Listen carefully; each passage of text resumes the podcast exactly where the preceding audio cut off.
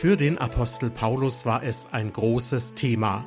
In Christus sein und in Christus für Gott leben. Was das bedeutet, darum geht es in dieser Ausgabe unserer Sendereihe beim Wort genommen. Herzlich willkommen dazu.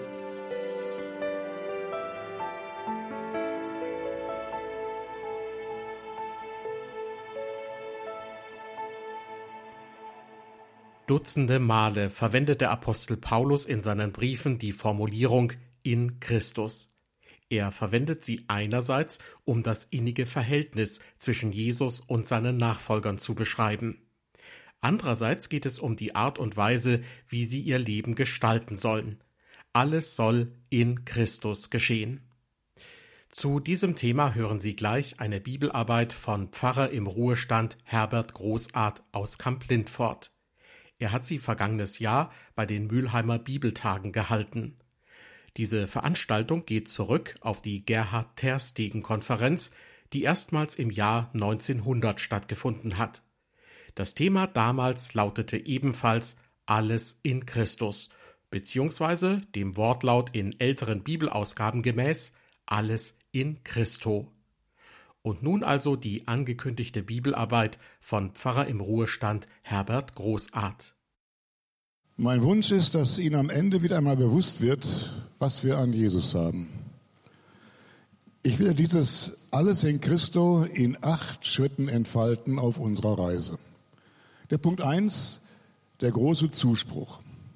Abgedruckt habe ich Verse aus dem Epheserbrief. Schon vor Beginn der Welt, vor allem Anfang an, hat Gott uns, die wir mit Christus verbunden sind, auserwählt. Wir sollten zu ihm gehören, befreit von aller Sünde und Schuld. Aus Liebe zu uns hat er schon damals beschlossen, dass wir durch Jesus Christus seine eigenen Kinder hören sollten. Paulus richtet den Blick ganz zu Anfang seines Briefes auf Gott, der einen guten Plan für uns Menschen hat, von Anfang an. Einen Heilsplan von Anfang an vor Anbeginn der Weltgeschichte. Ein Heilsplan, also in der Ewigkeit entworfen und beschlossen. Und das heißt, mit Blick auf uns, er hat uns nicht nur erschaffen, sondern schon vor Beginn der Welt hat er uns sogar erwählt, als seine Kinder einmal zu ihm gehören zu dürfen. Halten wir das zu Anfang fest so schön, wichtig und richtig es ist, dass wir uns einmal für Jesus entscheiden. Und so schön, wichtig und richtig es ist, um dieses Ereignis im eigenen Leben zu wissen. Die Betonung aber muss darauf liegen. Gott hat uns erwählt. Er hatte uns im Blick.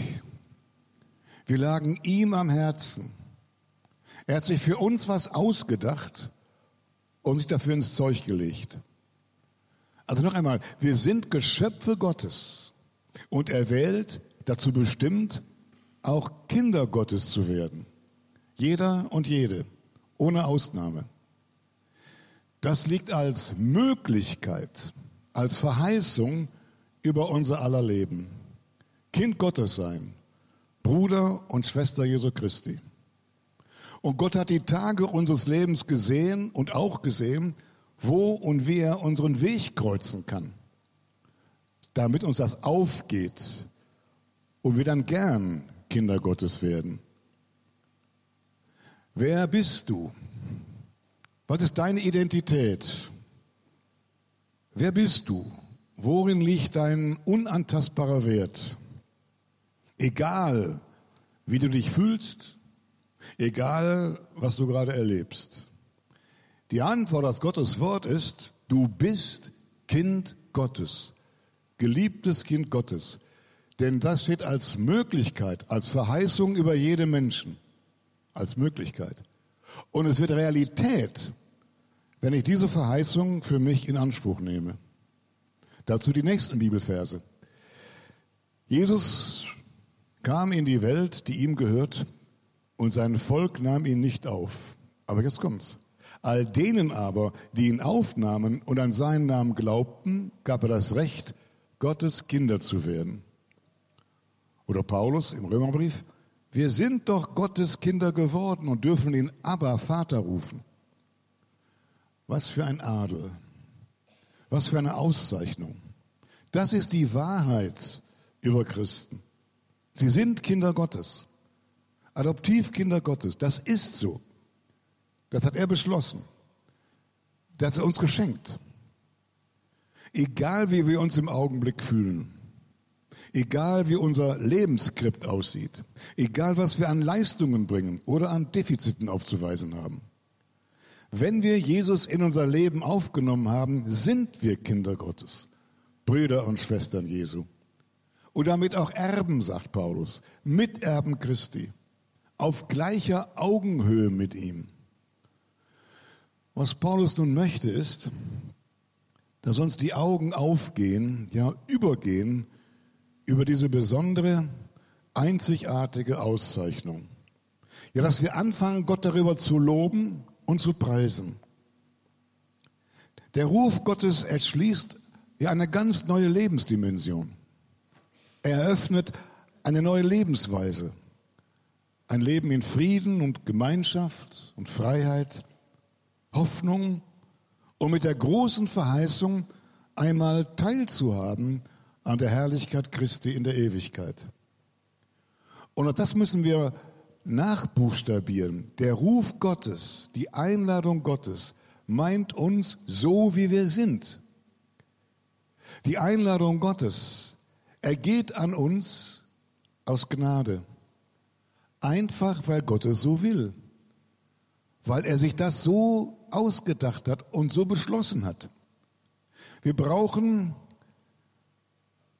uns das nicht zu erarbeiten oder zu erkämpfen.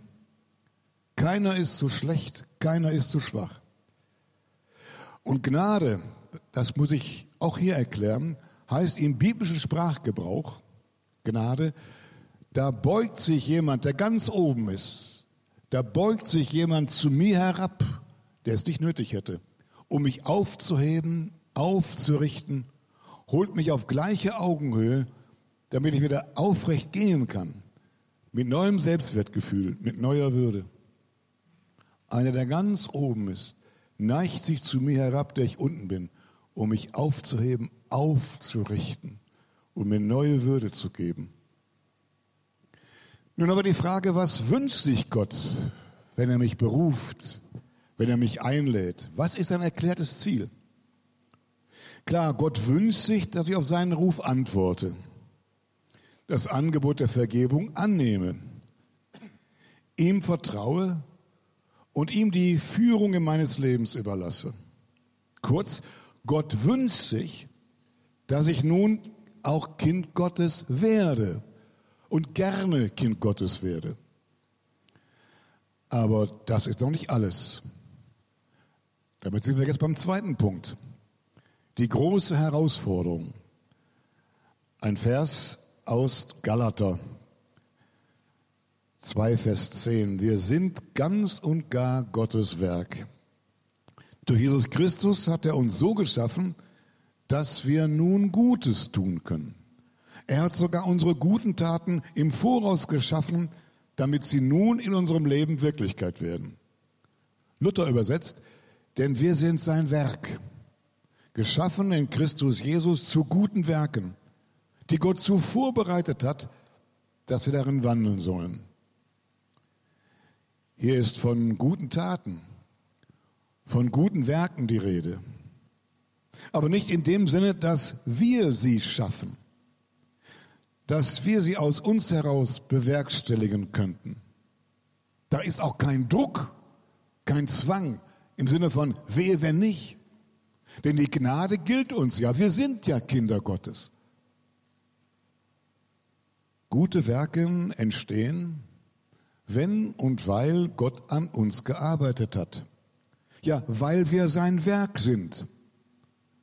Und damit bewerkstelligt er, was in unserem Leben durch ihn möglich wird, in der Kraft des Heiligen Geistes. Das Einzige, was wir tun müssen, das werde ich gleich weiter entfalten, ist uns öffnen. Der Kraft des Heiligen Geistes Raum geben. Aber noch einmal nicht unter Druck, nicht als Zwang und wehe, wenn nicht. Damit kommen wir jetzt zu dem Punkt 3. in meine Nacht hast du Wärme und Licht gebracht. Der Punkt drei, die große Veränderung. Wenn jemand Christ wird, dann passiert da etwas von Gott her. Gott legt seinen Heiligen Geist in unser Leben. Gott schafft einen neuen Menschen, sagt Paulus. Ja, Gott macht aus uns seine Kinder. Also Gott handelt, wo Menschen sich bekehren. Bekehrung heißt, ich wende mich Gott zu, ich kehre mich Gott zu. Und in dem Augenblick handelt Gott, schafft er den neuen Menschen, schenkt er mir den Heiligen Geist. Und darum spricht man zu Recht auch von Wiedergeburt. Was geschieht also bei der Bekehrung, bei der Wiedergeburt? Gott legt seinen Heiligen Geist in unser Leben. Das heißt, Gott legt gleichsam die Erbanlagen Jesu Christi in unser Leben hinein. Und diese Erbanlagen sollen sich entfalten, unser Leben durchziehen, spürbar und wirksam verändern und umgestalten. Römer 5, Vers 5 steht, die Liebe Gottes ist ausgegossen in unsere Herzen durch den Heiligen Geist. Also da ist etwas Großes, etwas Besonderes etwas Einzigartiges geschehen. Kinder Gottes sind mit dem Heiligen Geist beschenkt. Es gibt in den Paulusbriefen, das wissen Sie, eine Formulierung, die synonym gebraucht wird. Kommt unheimlich oft vor. Schreibt Paulus, wir in Christus oder Christus in uns. Gemeint ist dasselbe. Wir in Christus, Christus in uns. Das drückt eine ganz enge, innige, ja intime Beziehung zu Christus aus. Ein Zitat von Hans-Peter Reuer, dem verstorbenen Leiter der Fackelträger. Wer Jesus Christus kennt, trägt ein Geheimnis in seinem Herzen. Christus in uns. Was für eine schöne und zarte Beschreibung für ein Leben mit Jesus Christus. Denn wer mit Jesus lebt, hat nicht etwas Besonderes an sich, sondern etwas Wunderbares in sich. Ein Geheimnis, das den Namen Christus trägt. Was für ein Gedanke. Das wollen wir mal so einen Augenblick so nachvollziehen. Jesus lebt. Ja, in der Ewigkeit bei Gott. Aber er lebt auch bei den Menschen. Siehe, ich bin bei euch aller Tage. Aber mehr noch in den Herzen der Menschen. Und wenn wir das wollen, eben auch in unserem Herzen. Jesus, Gott will in uns wohnen, in unseren Herzen. Jesus selbst spricht davon, Johannes 15. Ich bin der Weinstock und ihr seid die Reben. Wer in mir bleibt und ich in ihm, der wird viel Frucht bringen. Oder aus dem hohen priesterlichen Gebet sagt er, ich in ihnen, also den Jüngern, ich in ihnen und du Vater in mir. Also von mir muss ich sagen, je länger ich darüber nachdenke, und ich bin ja jetzt einige Jahrzehnte Christ, je länger ich darüber nachdenke und je länger ich mit diesem Gott unterwegs bin, desto mehr bin ich davon ergriffen. Es bewegt mein Herz, dass der ferne Gott sich auf mich zubewegt hat und bei mir angekommen ist. Denn ich habe ihm mein Herz geöffnet und mein Leben gegeben. Mit all meinen Gaben, aber auch mit all meinen Grenzen. Mein Leben mit dem, was ich vorweisen kann, mit dem, was schön und gut ist, aber auch mit dem, was unansehnlich, schlecht und böse ist. Ich habe bei ihm festgemacht und er hat bei mir festgemacht. Er ist mir ganz nahe gekommen. Und er hat sich auch nicht von mir abgewandt, als ich seine Nähe eine Zeit lang nicht mehr gesucht habe, sondern mit ihm über ein Jahr lang in den Clinch gegangen bin. Das hat mich tief dankbar gemacht. Gott nimmt mich an, wie ich bin. Gott kommt zu mir in mein reales Leben, in mein Leben, das so ist, wie es ist. Christus in uns. Paulus bezieht nun diese Formulierung einmal auf sich selbst und er interpretiert sie in eigener Betroffenheit. Er schreibt, Galater 2, Vers 20, ich lebe, Doch nun nicht mehr ich allein, sondern Christus lebt in mir. Wenn Menschen Christen geworden sind, lebt Christus in ihnen. Das ist so. Und Paulus findet für dieses Geschehen ein wunderbares Bild. Er sagt 2. Korinther 5, 17, ist jemand in Christus, so ist er eine neue Schöpfung, eine neue Kreatur. Das Alte ist vergangen, siehe, Neues ist geworden. Und wenn das wirklich so ist, dass Christus in den Christen wohnt, dass wir eine, eine neue Schöpfung sind, dann hat das einfach Auswirkungen. Letztlich sagt Paulus, wenn Christus in euch wohnt, dann will er in euch Gestalt gewinnen. Christus möchte euch verwandeln, dass ihr seinem Wesen, seinem Charakter immer ähnlicher werdet. Christus will durch euch hindurchscheinen zu den Menschen hin, mit denen ihr unterwegs seid. Und im Umgang der Christen miteinander soll etwas aufstrahlen von den Wesenszügen des Christus, denn er lebt ja in ihnen. Dann muss einfach was aufstrahlen von dem, was Christus ausmacht. Der Christus in uns, der bewirkt Veränderungen. Und der Heilige Geist in uns lässt Früchte dieses Veränderungsprozesses entstehen. Noch einmal, Jesus sagt, wer mit mir eng verbunden bleibt, dessen Leben bringt reiche Frucht. Aber nun kommen wir zu dem Punkt 4 und da muss ich was Wesentliches jetzt hinzufügen. Der Punkt 4, die große Spannung. Diese Veränderung geschieht aber nicht von heute auf morgen. Es geht um einen Entwicklungs-, um einen Veränderungsprozess. Und ich denke, das wird jeder unter uns sagen, der Kind Gottes geworden ist. Und dieser Veränderungsprozess braucht Zeit. Und das führt naturgemäß zu Spannungen. Denn da ist auf der einen Seite die uns zugesprochene Wahrheit. Du bist Kind Gottes. Du bist eine neue Kreatur. Und da ist auf der anderen Seite die schmerzliche Erfahrung, die wir auch als Kinder Gottes immer wieder machen, ist auf der anderen Seite die Realität unseres Glaubens und die Realität unserer Nachfolge. Die Erfahrung nämlich, ich packe es nicht. Wieder versagt. Wieder der Versuchung nachgegeben. Mit Paulus Worten, ich elender Mensch. Was Gott nun will, ist, dass die uns zugesprochene Wahrheit, du bist Kind Gottes, mehr und mehr auch die von uns erfahrene Wirklichkeit wird. Zugesprochene Wahrheit, du bist Kind Gottes. Und die von uns selbst erfahrene Wirklichkeit, ja, ich lebe auch wie ein Kind Gottes. Also ein Leben, durch das Jesus Christus hindurchscheint, das für ihn transparent ist.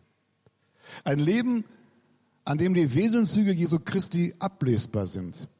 Ein Leben, das echt, authentisch ist. Das ist Gottes Ziel. Und deswegen setzt er bei seinen Leuten einen Entwicklungsprozess, einen Veränderungsprozess in Gang. Noch einmal, die uns zugesprochene Wahrheit, du bist Kind Gottes, soll auch erfahrene Wirklichkeit werden, dass ich mich so selber erlebe als Kind Gottes. Gott will uns also umgestalten in das Bild seines Sohnes. Mehr und mehr sollen die Charakterzüge Jesu an uns Christen erkennbar werden. Aber nochmal, das braucht Zeit. Und da wissen wir auch, die wir viel von Jesus wissen, dass wir da ein Leben lang Lernende sind.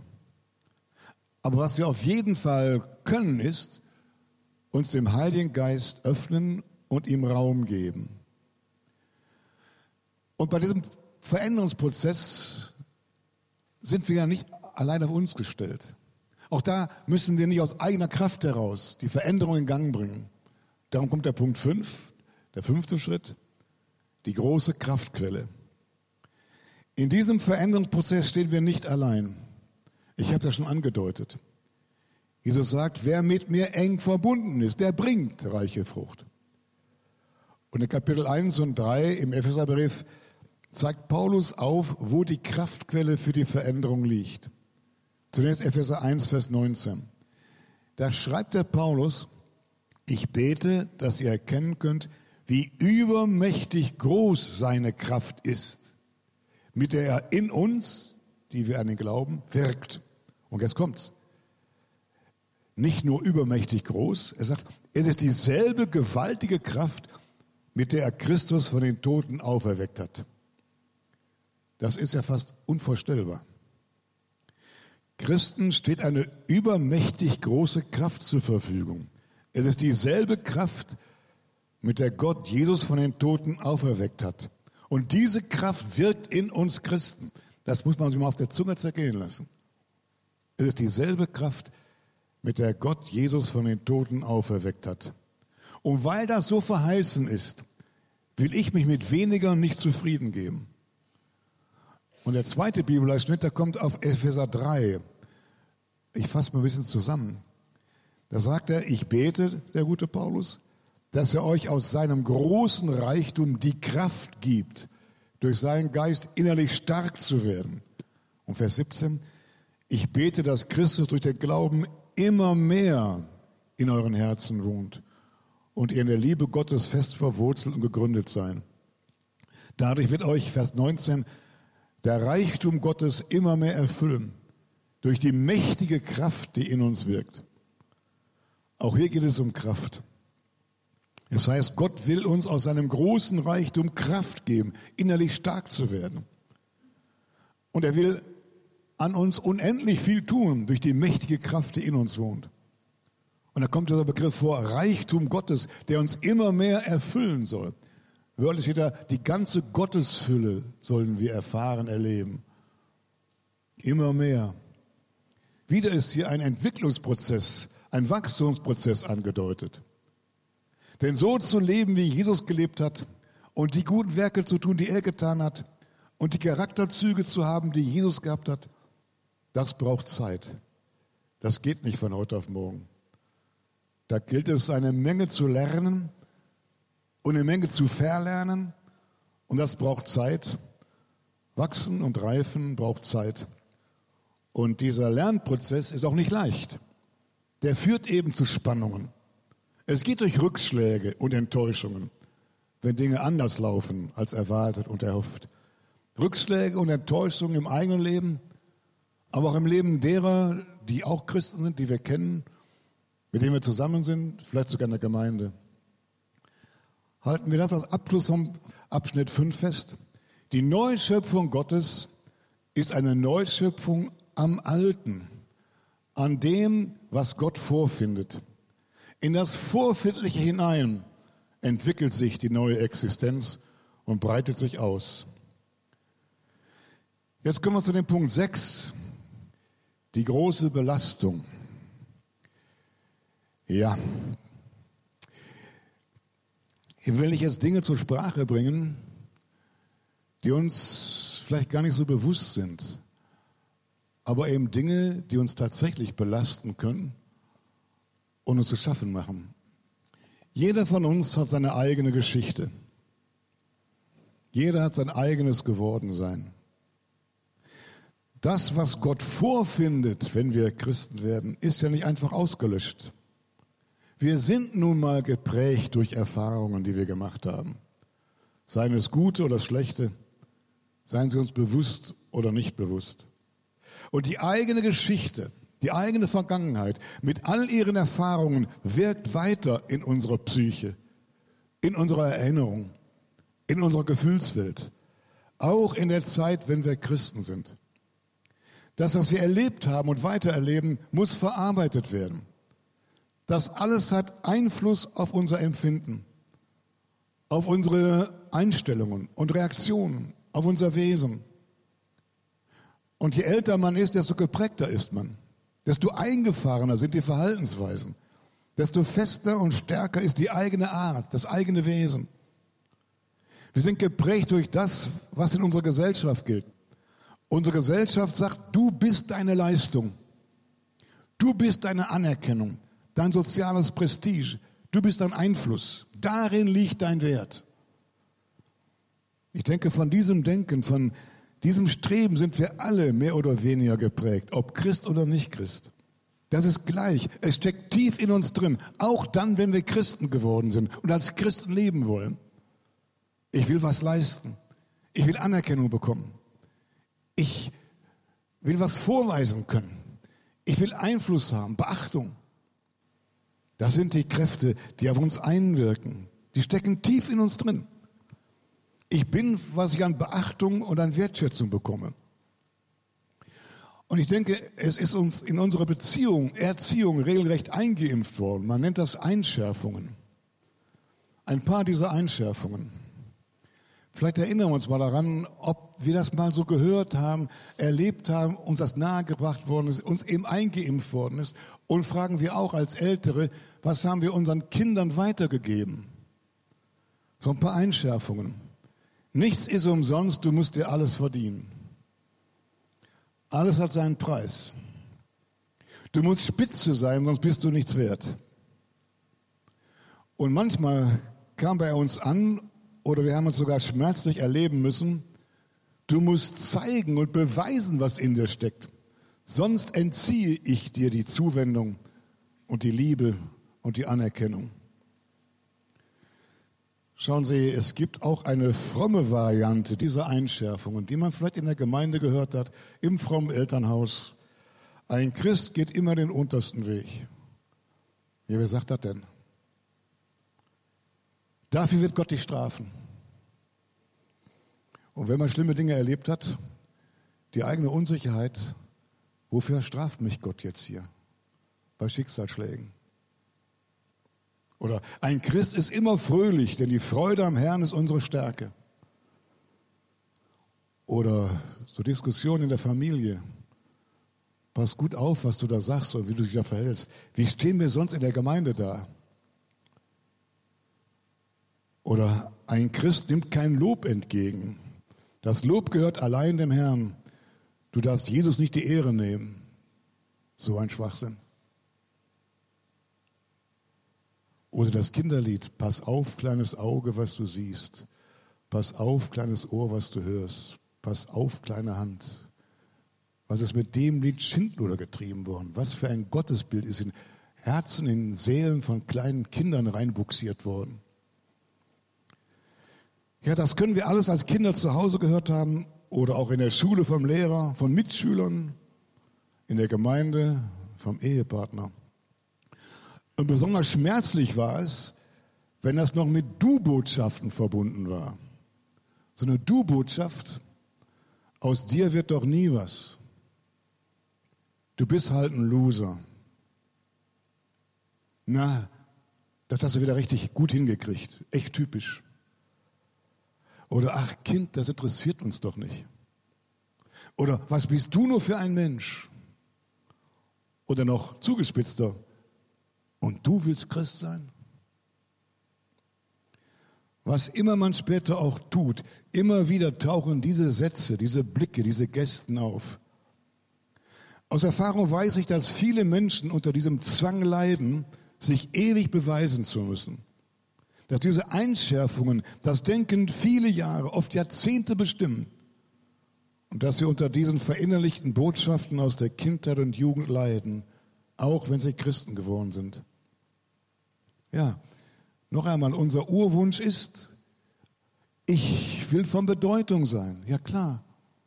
Ich will dazugehören, ja klar.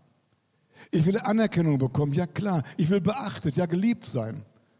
Und da haben wir im Laufe der Jahre Verhaltensmuster entwickelt, die uns dabei helfen sollen, dass wir das erreichen. Zumindest, dass wir davor bewahrt werden, abgelehnt, ja verletzt zu werden. Und diese Verhaltensmuster nehmen wir auch in unser Leben als Christ mit. Die legen wir nicht einfach so ab. Diese Verhaltensmuster nehmen wir in die Ehe mit, in all unsere Beziehungen, auch in die Beziehungen in unserer Gemeinde. Du musst was leisten. Du musst gut dastehen. Du brauchst Anerkennung. Du darfst nicht schwach sein.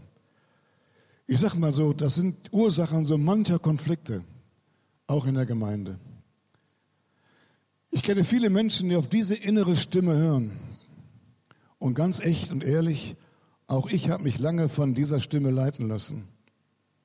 Und das Ergebnis, wenn man sich von dieser Stimme leiten lässt, ist, Man wird abhängig von dem, was andere über einen denken und sagen, was andere von einem erwarten. Denn dann ist das höchste Gebot, ich muss die Erwartungen der anderen erfüllen. Dann bin ich anerkannt. Dann bekomme ich Zuwendung, Freundschaft, Liebe. Das läuft im Beruf so, oft auch in der Ehe, in der Familie, in der Freundschaft. Zuwendung, wenn Erwartungen erfüllt werden und Liebesentzug, wenn sie nicht erfüllt werden. Und wehe, einer wird frei und macht das Spielchen nicht mehr mit. Einer wird frei.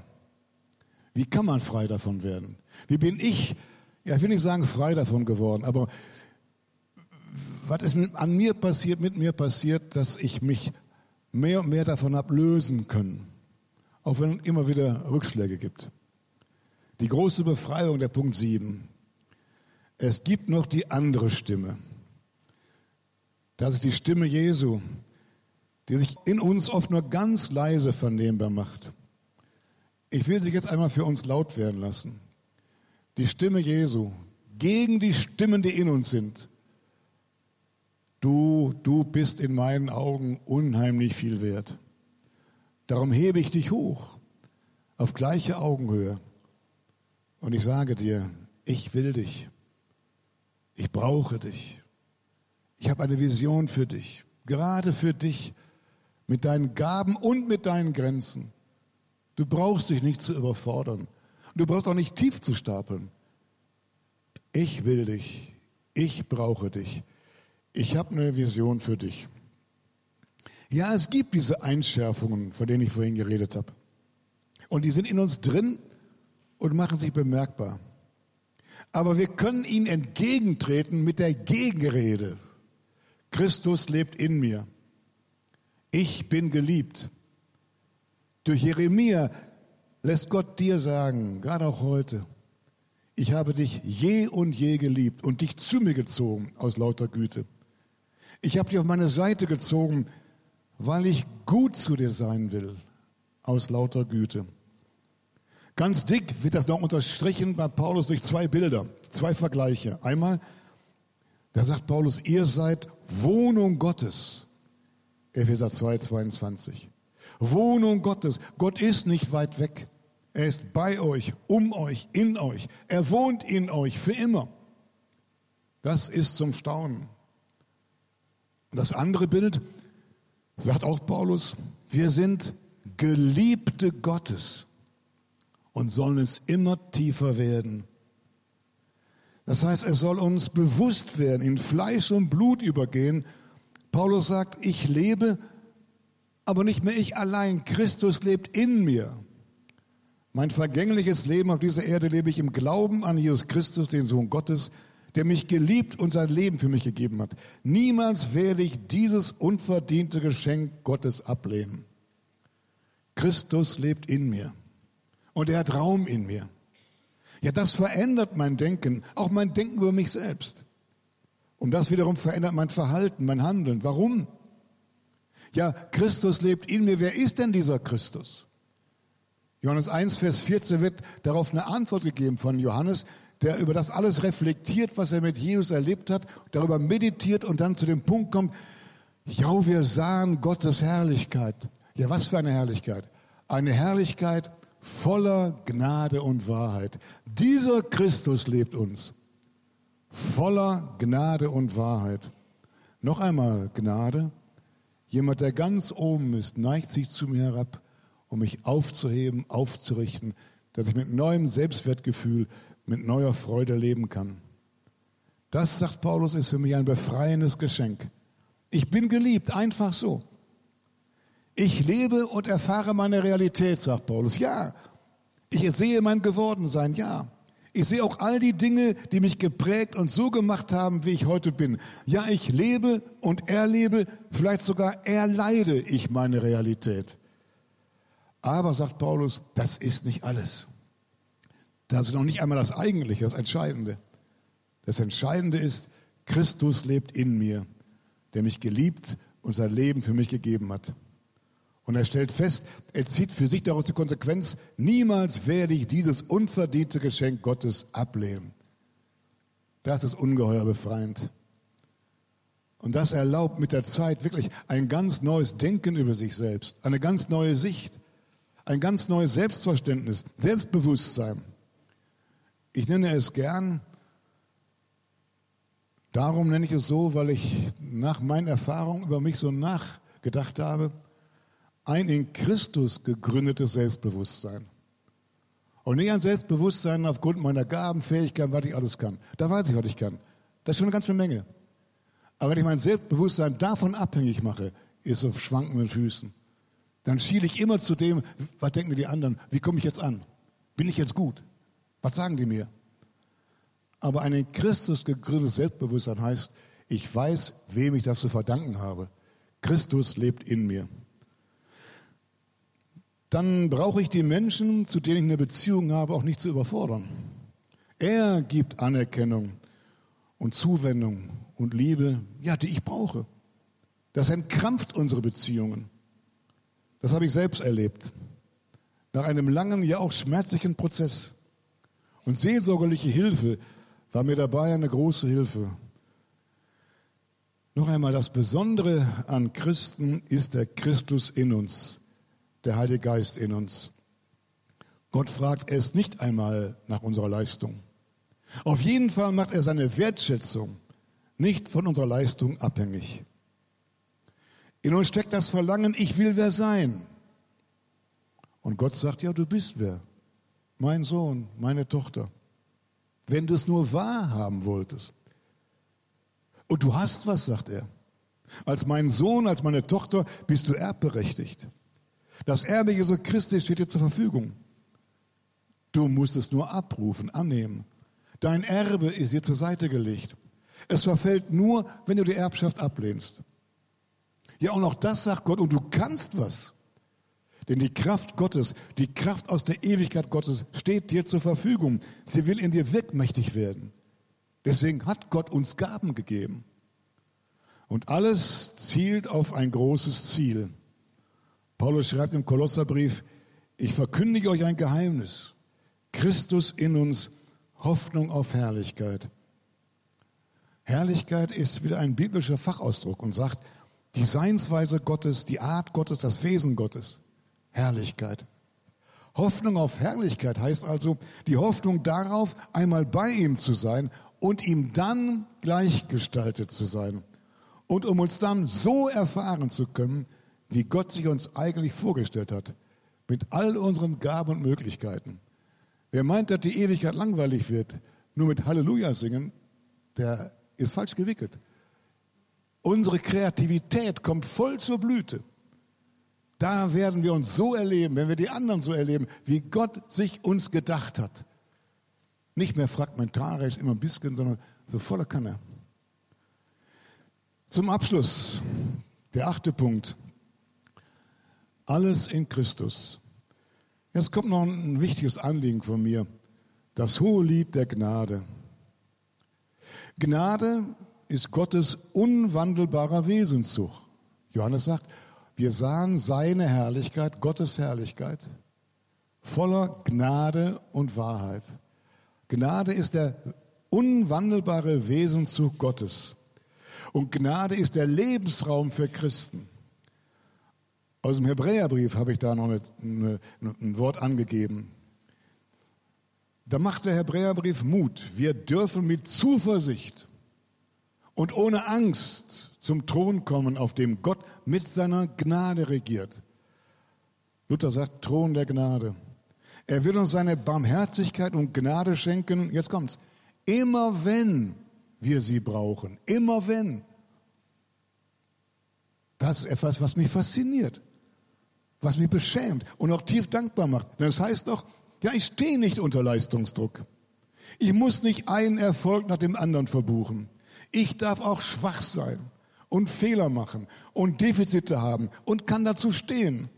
Ich brauche mich nicht zu überfordern. Ich brauche nicht an mir zu zweifeln oder gar zu verzweifeln.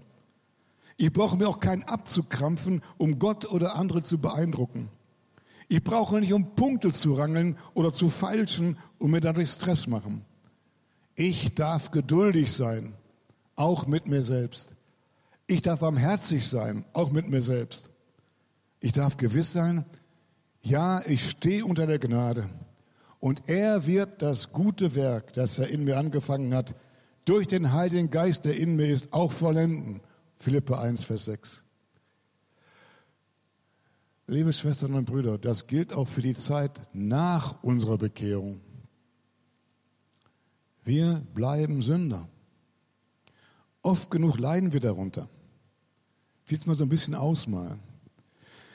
Wir haben die Gnade Gottes erlebt, sind ganz bewusst Kinder Gottes geworden, möchten Jesus von ganzem Herzen nachfolgen und möchten jetzt durch die Kraft des Heiligen Geistes wachsen, Veränderung unseres Wesens und Charakters erleben, möchten spüren, dass sich wirklich was tut und freuen uns wahnsinnig über Fortschritte und Erfolge, wenn wir spüren, ja, ich bringe sogar was zustande im Reich Gottes. Aber dann kommen Rückschläge und Enttäuschungen und Selbstvorwürfe. Und man ist wie gelähmt. Und dann kommt die Stimme des Gegenspielers Gottes in uns hoch. Gib doch auf. Das schaffst du sowieso nicht. Warum willst du was Besonderes sein? Warum glaubst gerade du, dass du besondere Erfolge haben wirst? Du bist nur Mittelmaß. Gib dich zufrieden mit deinem Mittelmaß. Andere sind auch nicht besser, die tun nur so. Und je öfter solche Rückschläge, solche Ernüchterungen kommen, desto größer wird der Frust. Da gibt es da mehrere Reaktionen.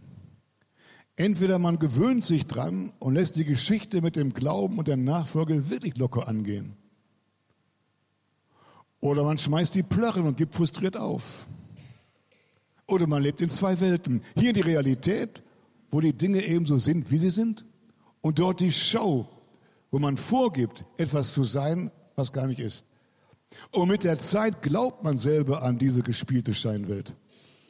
Man redet über den Glauben, er singt die Lobpreislieder, setzt sich ein, macht überall mit, hat sogar Erfolg und ist angesehen.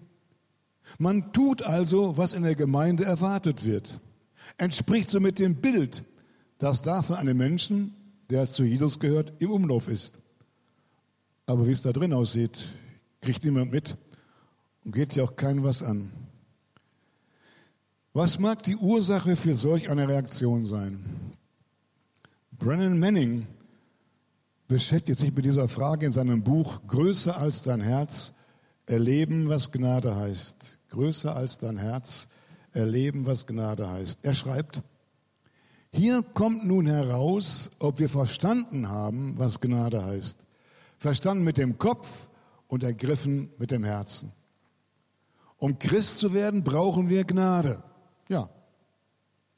Aber auch um Christ zu bleiben, brauchen wir Gnade.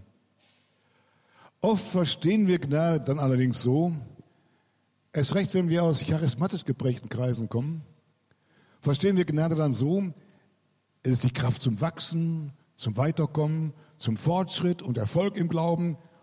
Ja, ich will wachsen, ich will erfolgreich sein und Gott schenkt mir seine Gnade dazu. Gott ist so gnädig, mir tausend super Erfahrungen zu geben, dass ich mit Power und Vollmacht, voller Freude und Gewissheit leben und andere mitreißen kann.